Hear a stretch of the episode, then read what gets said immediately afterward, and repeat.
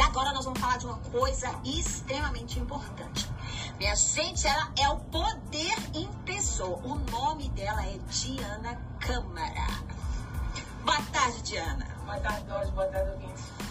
Muito bom ter você aqui, um prazer, muito obrigada estar aqui para conversar um pouquinho com a gente. Ela vai falar, gente, um pouquinho sobre as mulheres no espaço de poder. Como é isso, Diana? É, eu sou advogada, especialista em direito eleitoral. Eu atuo como advogada nas eleições, né, esclarecendo as regras, atuando a favor dos candidatos, né? E ah, realmente é um espaço ainda muito masculino, o espaço da política é um espaço bastante masculinizado. Né? Já tem poucas representantes no É legislativo, né? E por conta disso que a legislação e a própria justiça eleitoral ela vem então tentando eh, trazer formas de que as mulheres participem, se engajem, sejam candidatas e sejam eleitas também.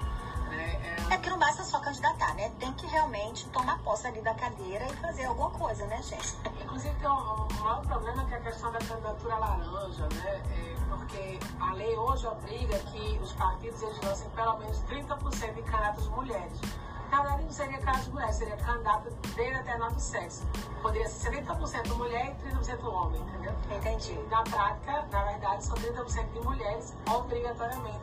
E que aí, muitas vezes, o partido político, é, por não, por não é, organizar aos seus filiados, não incentivar, de fato, as mulheres a serem candidatas, às vezes colocam mulheres que, de fato, não queriam ser candidatas. São só, às vezes, as candidaturas fraudulentas, né, chamadas comumente como candidaturas laranjas saiu é uma coisa que, que a justiça eleitoral coibindo bastante. Sim.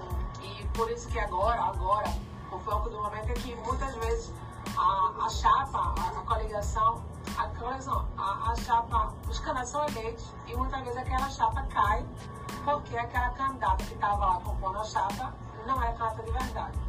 Então esse é um problema real que vai ser enfrentado agora. A gente tem aqui no estado, mesmo em Pernambuco, vários municípios onde é